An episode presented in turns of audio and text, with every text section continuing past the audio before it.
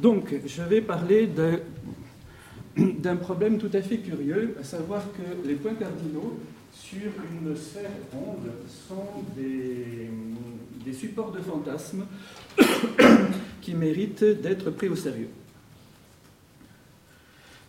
L'écrivain que vous connaissez peut-être, c'est Milan Kundera, l'écrivain euh, tchèque, a longtemps expliqué que la Russie n'est pas en Europe de l'Est, mais en Asie de l'Ouest. C'était bien sûr une provocation, mais je pense qu'à partir de là, on peut commencer à réfléchir sur le rapport extraordinairement relatif des points cardinaux et de la géographie.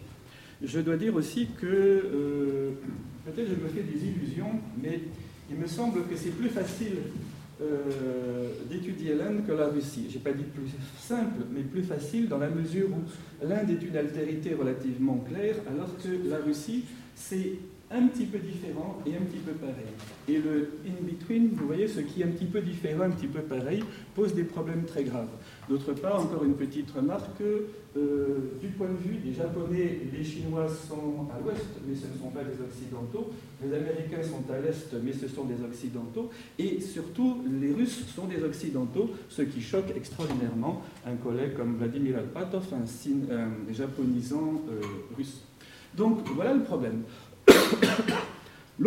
dans le discours identitaire en Russie, l'opposition entre Est et Ouest ne recouvre pas l'opposition entre Asie et Europe. Pour ça, euh, je rappellerai une chose. Chers collègues, au commencement était le néant. Puis Dieu a créé les océans. Puis, après avoir créé les océans, Dieu a créé la terre. Et il a créé un morceau de terre extrêmement particulier, c'est celui-là, vous voyez. Après avoir creusé la terre, il a créé des, fleuves, il a créé aussi des montagnes, mais je ne sais pas encore les dessiner sur l'ordinateur. Puis les, hommes ont créé des villes pour le meilleur et pour le pire. Ce qui m'intéresse ici, c'est que euh, la Russie est quelque chose de relativement bien connu, mais la frontière entre la Russie et l'Europe pose un grand problème. En effet, euh, la frontière occidentale de l'Europe, c'est extrêmement simple, c'est l'océan Atlantique. Mais la frontière orientale pose tellement de problèmes qu'en gros, personne n'en parle. Je suis frappé que dans la grande encyclopédie philosophique des PUF Paris en 1989, on parle beaucoup de la pensée occidentale, sans jamais se demander où sont les frontières orientales de la pensée occidentale. On trouve dans la pensée occidentale Dostoïevski et Trubetskoy, ce qui est strictement insupportable du point de vue des, des Russes, bien entendu. Donc, le problème, c'est que, voyez-vous, si on trace une ligne entre la Baltique et la mer Noire, puis entre la Baltique et l'Adriatique, et finalement entre l'Adriatique et la mer Noire, on obtient une terra incognita qui est très exactement le, pire support de fantasme entre deux entités qui n'existent en réalité que de leur opposition symbolique. Donc voilà, ça c'est mon terrain et c'est ce dont je vais vous parler, avec bien sûr une euh, interrogation fondamentale sur qu'est-ce que c'est que l'Orient dans tout cet ensemble fantasmatique. Donc trois chapitres. On va commencer par Ilferding, dont on a déjà parlé mardi soir. Ilferding, euh, sorte de slavophile, d'autant plus slavophile qu'il est d'origine allemande, et en 1853, il nous propose une opposition entre deux mondes. Et moi, ce qui m'intéresse, c'est l'utilisation du discours linguistique dans ses représentations fantasmagoriques. Alors, on a dit mardi soir que Hilferding euh, faisait de l'amateurisme. C'est bien évident, mais je considère que le discours des amateurs est tout à fait intéressant dans la mesure où il révèle une idéologie, il révèle des représentations, et on doit. Euh, moi, je ne fais pas un discours de vérité, mais un métadiscours. Donc, le discours des amateurs nous apporte énormément de choses. seuls les positivistes pensent que ça n'a pas d'intérêt. Donc, rappelons des choses bien connues, c'est que pour Grimm, il est tout à fait clair qu'il existe à l'ouest le germanique et à l'est le sanskrit, et que le, monde indo-européen se divise en deux entités, et que le slave se trouve du même côté, du même bord de la limite que le germanique, c'est-à-dire que vous voyez, slave et germanique s'opposent en, en tout au sanskrit, en tant qu'Occident par rapport à Orient. Ilferding, lui, reprend la même opposition entre germanique et sanskrit la même division entre un Occident et un Orient, sauf que le slave a changé. Vous voyez, il est passé à droite, il a passé la frontière, et le voilà, hop, de l'autre côté. Alors ça, c'est vraiment très intéressant parce que maintenant, il faut savoir quels sont les arguments. Alors, un argument technique, les consonnes cérébrales du sanskrit sont la même chose que les consonnes mouillées en russe. Euh, ça me semble pure folie, mais euh, ce qui est encore plus intéressant, c'est qu'il fait ce qu'on appellerait maintenant une ethnopsychologie. C'est-à-dire que l'argument est le suivant. Comme les Slaves sont sortis plus tard du berceau indo-européen indien que les germaniques, ils sont restés plus euh, compacts. Donc leur mentalité est plus holistique, plus collectiviste, alors que les Germains sont supposés être individualistes. Ça, c'est assez drôle parce qu'en réalité, si on s'intéresse au discours identitaire du romantisme allemand, l'opposition individualisme-holisme, c'est exactement l'opposition entre les Français et les Allemands. Donc le couple maudit français-allemand, passe d'un cran et se retrouve dans le groupe, dans l'opposition allemand-russe. Donc c'est toujours la même chose. le discours identitaire revendique une euh, identité orientale fondée sur un collectivisme de l'ethnopsychologie opposé à un individualisme euh, occidental. Les termes de l'opposition sont différents, mais l'opposition reste la même. Alors, Hilferding est peut-être un amateur, mais il fait des choses tout à fait subtiles qui mérite d'être euh, connu. Donc, on va reprendre le grand schéma classique. On a la Ursprache, euh, indo-germanische Ursprache, avec deux groupes, l'Est et, l'Ouest, une Europe occidentale, où, bien sûr, vous voyez, tout ça c'est bien connu, le vieux celte donne les langues celtes modernes, le vieux germanique donne le, germanique, le latin donne les langues romanes, etc. Et puis à l'est, alors ce qui est intéressant, c'est que le lituanien se trouve à l'est, le slave également à l'est, et lituanien et slave font une Europe orientale. Maintenant, il existe une Asie mineure où on va trouver le vieux perse qui donne l'iranien, et puis euh, l'Asie du Sud où on va trouver naturellement le sanskrit. Mais ce qui compte, c'est qu'on euh, se trouve dans une grande métaphore euh, euh, généalogique où vous voyez les langues de l'Est sont des langues de deuxième génération. Ça veut dire qu'elles viennent directement de la proto-langue, tandis que les langues actuelles parlées en Europe occidentale, elles, sont des langues de troisième génération. C'est donc les petits-enfants alors que euh, le, slave, le lituanien et le sanskrit sont des langues de deuxième génération, c'est-à-dire plus proches de, euh, de, la langue originelle, c'est-à-dire évidemment plus pures. On est dans un système axiologique où plus on est vieux, meilleur c'est. Et bien entendu, le russe, vous voyez, le russe, parfois c'est la même chose que le slave, parfois c'est une partie, mais en gros, pour tous ces gens-là, euh, c'est la même chose. Donc le russe est euh, le, frère du sanskrit, puisqu'ils euh, ont un, père commun qui est la langue euh, proto-indo-européenne originelle. Et le russe est donc l'oncle de ces langues parlées en, Europe occidentale. Une autre façon de présenter la même chose, encore une fois, cet amateur fait des choses tout à fait subtiles, on reprend la métaphore générationnelle, avec des langues de première génération qui sont donc la, la langue euh, originelle. Cette langue originelle donne des enfants euh, bien, bien connus, tout ça, c'est pas la peine d'insister, tout le monde le sait. Et vous voyez, nous sommes donc ici dans des langues de deuxième génération. Maintenant, le problème, c'est que dans ces langues de deuxième génération, on va les diviser en deux groupes. Il y a des langues mortes et des langues vivantes. Maintenant, bien sûr, ces langues mortes font des enfants. Le latin, le vieux germanique donne l'espagnol, français, italien, allemand, néerlandais, etc. Et euh, ces langues, donc, sont les langues contemporaines, sont des langues de troisième génération. Donc, il y a une axiologie parfaitement claire. Actuellement, sur l'immense euh, continent qui va de l'Atlantique à l'océan euh, Pacifique, nous avons en, coexistence des langues vivantes, mais qui appartiennent à des générations différentes. On a des, neveux et des oncles, ou on peut dire aussi des nièces et des tantes, comme, comme vous voulez. tout ça se fait par parthénogénèse, hein. il n'y a pas, a pas alliance pour que, ça fonctionne. Mais donc, ce qui est intéressant, c'est que, vous voyez, nous avons une première division qui est Europe et, Asie. Alors, pour Gilferding, c'est sûr que le slave et lituanien sont parlés en Europe alors que le sanskrit est parlé en Asie, mais cette différence, cette opposition n'est pas la plus importante. La plus importante, elle est ici, entre Est et Ouest, et nous avons donc des langues du groupe oriental et des langues du groupe occidental, et la véritable euh, coupure identitaire repose exactement ici, elle ne recoupe pas l'opposition entre Europe et Asie.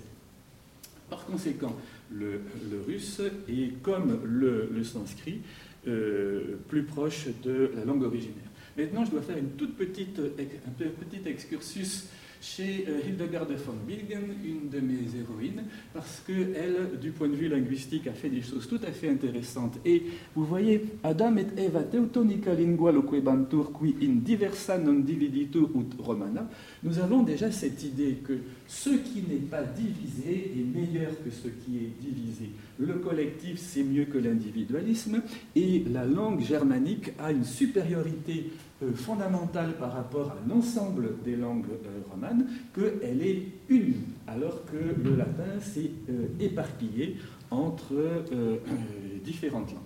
Voilà. Je passe sur le fantasme de la langue adamique parce qu'on n'a pas le temps, et je fais maintenant un résumé autour de Hilferding. Donc pour Hilferding, nous avons l'Ouest et, et l'Est, et nous avons l'Europe et l'Asie. Et tout ça, ça ne fonctionne pas du tout de la même façon. Du côté ouest, on a le latin, le grec, le celte, et l'iranien. Donc l'iranien est une langue du groupe ouest. C'est ça qui est très intéressant. Et du côté est, on a le sanskrit, et puis le slave et le lituanien.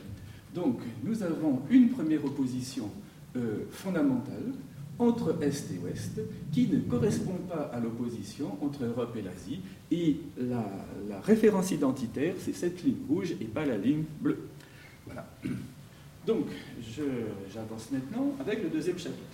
Lamansky, trois mondes, c'est-à-dire que le russe appartient au monde du milieu.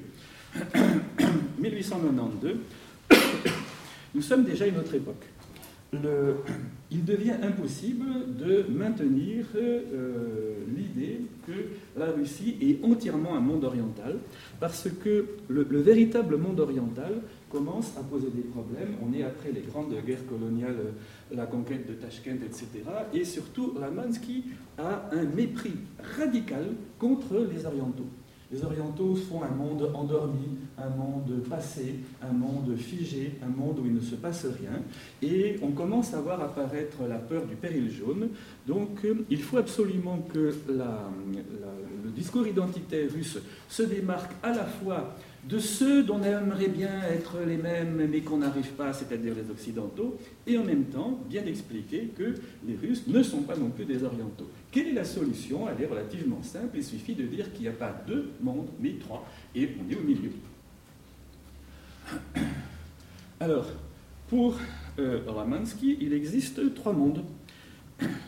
Dans l'Euro-Asie, c'est, euh, comme euh, le disait le géographe viennois Edward Zus, il y a euh, une, continuité territoriale depuis l'Atlantique jusqu'au Pacifique, qu'on appelle, qu'il appelle l'Euro-Asie, et ce continent est divisé en trois entités. L'Europe proprement dite, le monde du milieu et l'Asie proprement dite. Le monde du milieu n'est pas l'empire du milieu chinois, c'est le monde dit de la Russie. Alors, ce monde est défini de façon euh, euh, civilisationnelle par la religion.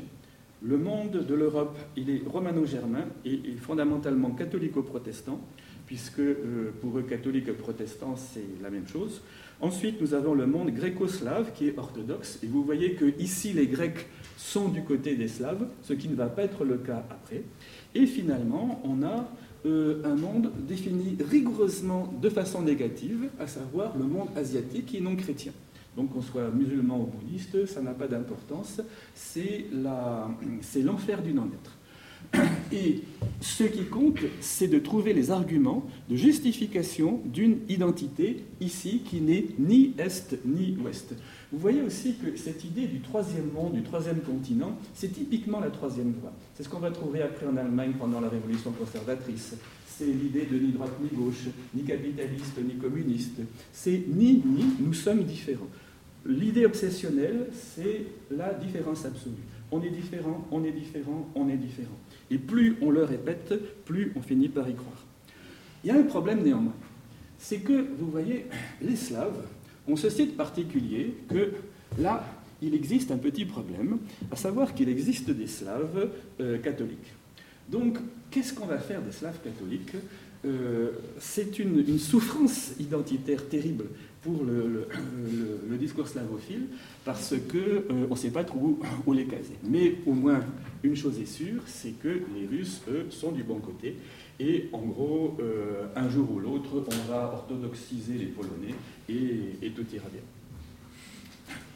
Donc, ça, c'est la religion. Maintenant, il est possible de trouver une correspondance parfaite entre religion et langue.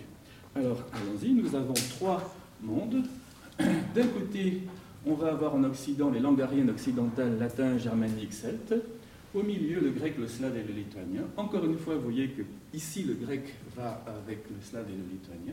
Et puis, finalement, les langues ariennes orientales, le sanskrit et l'iranien. On ne dit rien chez Lamansky des langues euh, euh, non euh, ariennes en, en Asie.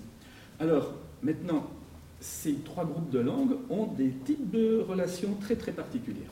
Vous voyez, entre le, monde du milieu et le monde de l'Est, il y a une très forte proximité linguistique. Entre le monde de l'Est et le monde de l'Ouest, il y a un éloignement absolu. Et bien entendu, le problème est toujours ici.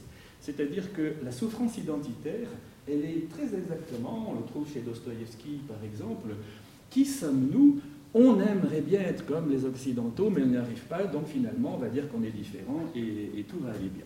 Mais néanmoins, l'essentiel des discussions se trouve ici et pas là. Parce que là, il y a soit une altérité absolue, soit un mépris radical, soit un danger, mais le regard est toujours tourné vers l'ouest et pas vers l'est, malgré des affirmations identitaires orientalisantes. Finalement, j'arrive au troisième chapitre, peut-être le plus étonnant. Il est d'autant plus étonnant qu'il euh, fait appel à des personnes que l'on connaît bien.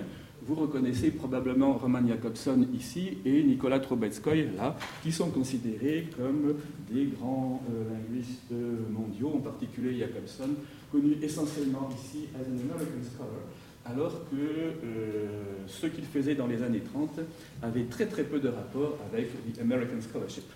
Donc il s'agit d'une euh, idéologie qu'on appelle le racisme et euh, idéologie typique des émigrés russes des années 1930.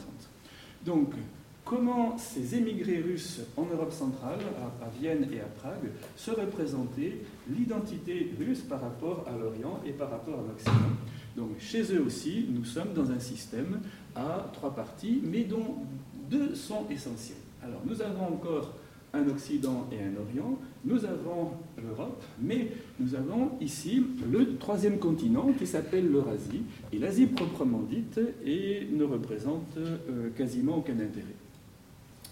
Là encore, nous avons à l'ouest les langues romano-germaniques, et puis une invention curieuse qui sont les langues touraniennes. Donc les langues touraniennes, c'est essentiellement les, langues agglutinantes du groupe turc. Euh, et on, va voir que le turc de Turquie est pour des raisons assez mystérieuses éliminé, alors que les langues turques d'Asie centrale sont au contraire euh, magnifiées.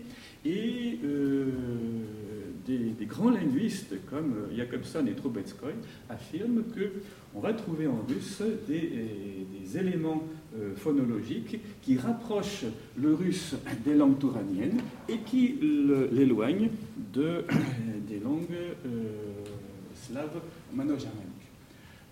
Donc, vous voyez ici, le monde slave commence à se découper. Il n'est plus le centre du monde, il est lui-même euh, soumis à interrogation.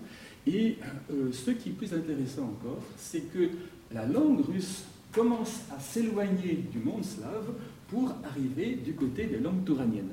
Euh, les, années 1920-1930 sont peut-être le plus intéressant, le plus fascinant dans l'histoire de, la linguistique euh, euh, européenne, parce que l'idéologie touranienne a un rapport avec énormément d'idéologies euh, fascisantes ou, au, minimum impressionnantes comme ça. dans, le, Japon impérialiste des années 30, on trouvait aussi l'idée que les Japonais sont des Touraniens et actuellement euh, dans la, Hongrie euh, un peu curieuse qui est en train de se mettre en place actuellement, on trouve aussi euh, l'idée que la langue hongroise fait partie du groupe touranien, donc qu'elle n'a strictement rien à voir avec les langues européennes, ce qui donnerait possibilité d'avoir un, mode de pensée et donc une politique différente. Voilà. Alors, comment Jacobson se représente cette difficile coupure identitaire dans le fait, vous voyez, en Europe centrale, qu'est-ce qu'on va faire de ces choses marginales, euh, de ces, gens bizarres, euh, les Roumains qui parlent une langue latine mais qui sont orthodoxes, les catholiques, les, Polonais qui sont des Slaves mais qui sont catholiques. Alors, notre grand Jacobson a beaucoup euh, travaillé ces questions autour de 1929, 1930, 1931, et là encore, on va avoir Europe d'un côté, Eurasie de l'autre. Et vous voyez, encore une fois, c'est cette coupure fondamentale qui euh, les trouble beaucoup.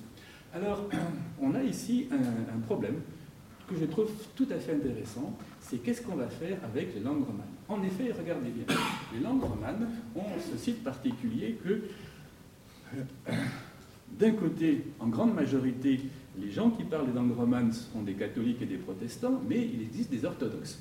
Donc chez ces orthodoxes, on a les Roumains, c'est bien connu, mais on a encore des gens tout à fait curieux qui sont les Moldaves, qui habitent de l'autre côté d'une petite rivière qui s'appelle le Prout, et qui ont simplement ce site particulier par opposition aux, Moldaves de la Moldavie roumaine dans le centre IH, qu'en 1812, après une guerre contre la Turquie, ils ont été euh, gagnés sur euh, euh, le territoire, pour le territoire de l'Empire russe. Alors, il est très très important pour Jacobson de montrer que la langue romaine et la langue moldave ne sont pas la même langue. C'est un petit peu, si vous voulez, comme si on disait que ce qu'on parle à Evian et ce qu'on parle à, Lausanne sont des langues différentes.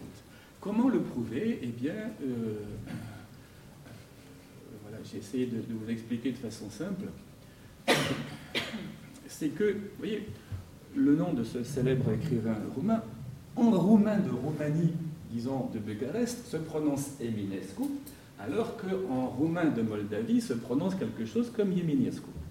Donc, cette particularité phonétique est supposée être suffisamment fondamentale par Jacobson pour nous dire que la véritable euh, euh, frontière passe très exactement entre les langues qui ont ce phénomène de la mouillure phonologique et celles qui ne l'ont pas.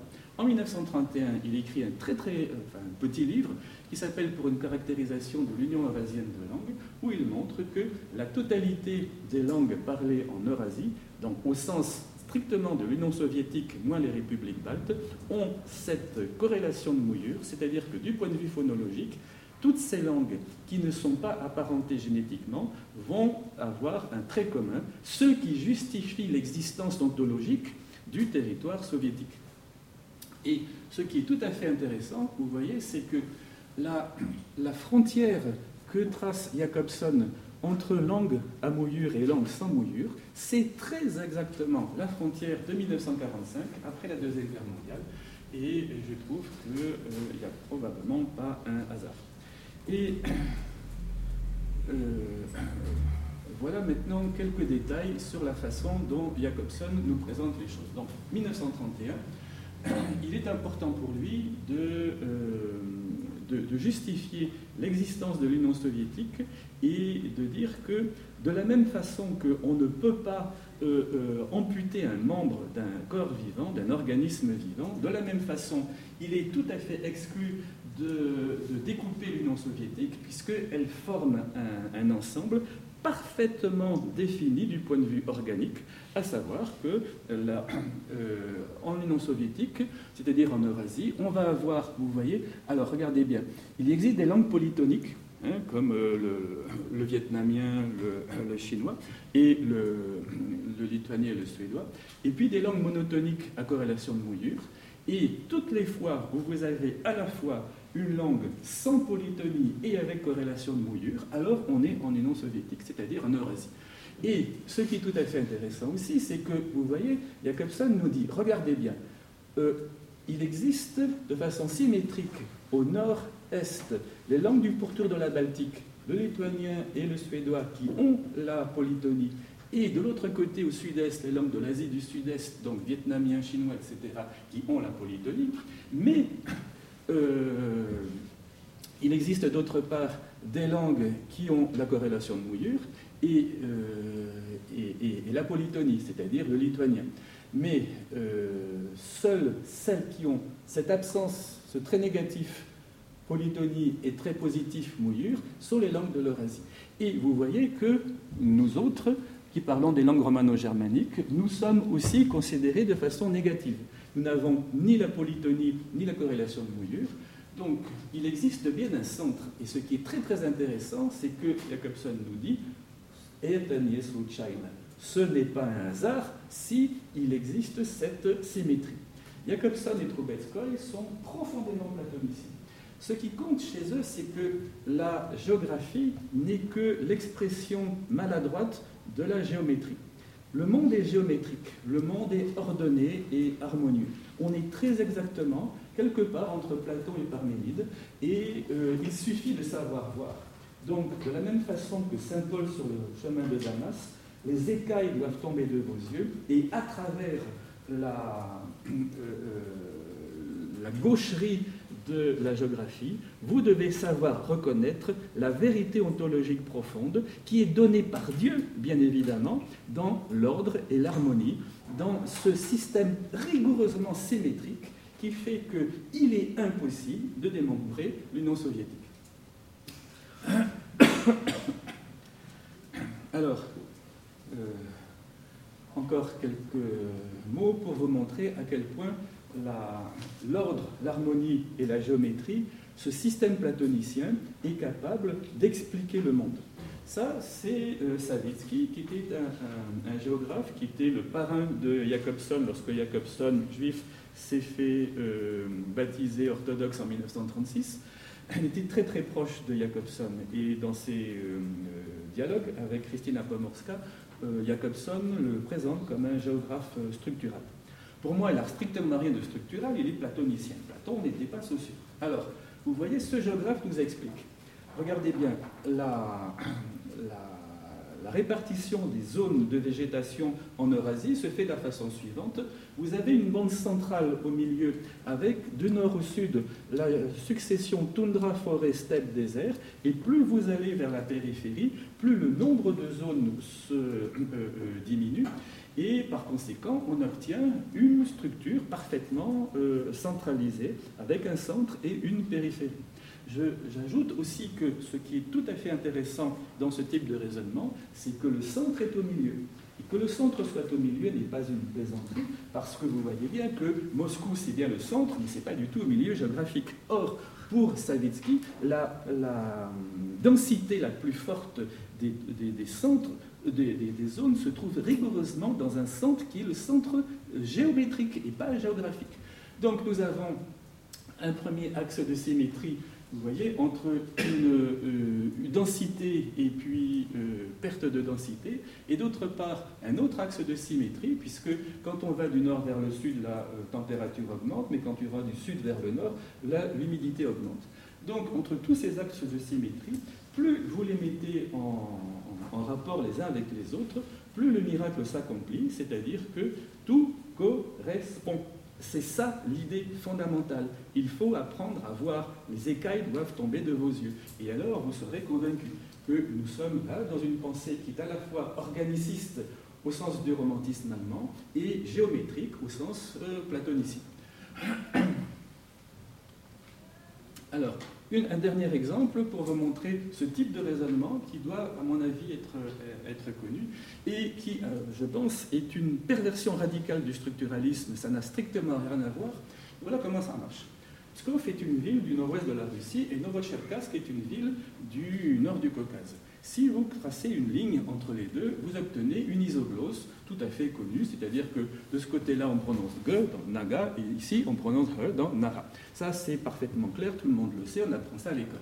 Mais là où ça devient intéressant, c'est que ce fait original tout à fait clair est réinterprété dans une idéologie de l'ordre et de l'harmonie. En effet, vous voyez, Savinsky nous dit du côté où on prononce ge, on élève le mouton en priorité, alors que du côté où on re, on élève le cochon en priorité. Mais ce n'est pas tout, car à partir de là, tout se correspond. En effet, regardez bien, par exemple, vous voyez, du côté où on prononce ge, la, fonte des, rivières se fait après le 15 avril, alors que du côté où on prononce re, la fonte des rivières se fait avant le 15 avril. Du côté où on prononce ge, il y a plus de 110 jours de gel par an, alors que du côté où on prononce re, il y a moins de 110 jours par an. Par conséquent, vous voyez, une fois de plus, on est dans une euh, euh, idéologie totalement naturaliste qui cherche dans la façon dont est organisé le, le, monde, aussi bien de la nature que celui de la culture. Il n'y a plus aucune différence entre Naturwissenschaften et Geisteswissenschaften c'est rigoureusement la même chose. Et euh, ce discours identitaire repose sur une affirmation qui euh, euh, fonctionne toujours de façon naturaliste. Et avec cet argument général, final, et Sluckschein, ce n'est pas un hasard. Il n'y a pas de hasard. Dernière mine, c'est parfait, j'arrive. Voilà, dernière image pour vous montrer que, en gros, la Russie passe à l'est. C'est-à-dire que ici, vous voyez, nous avons une première frontière qui est la frontière slavophile. Ça, ce sont les années 1850. Ce qui est du bon côté, c'est en gros tout ce qui n'est pas allemand. C'est-à-dire qu'on a la Finlande, les républiques baltes, toute l'Europe centrale et les Balkans en entier, alors que euh, dans les années 1930, nouvelle frontière identitaire où on a éliminé toute la Finlande, les républiques baltes, euh, la Grèce aussi, les Grecs ont complètement disparu, et il ne reste plus que, vous voyez, une frontière qui est supposée reposer sur des arguments euh, euh, climatiques, podologiques, faune, flore, et bien entendu linguistiques. Et voilà, Svetlana, j'ai fini. Voilà.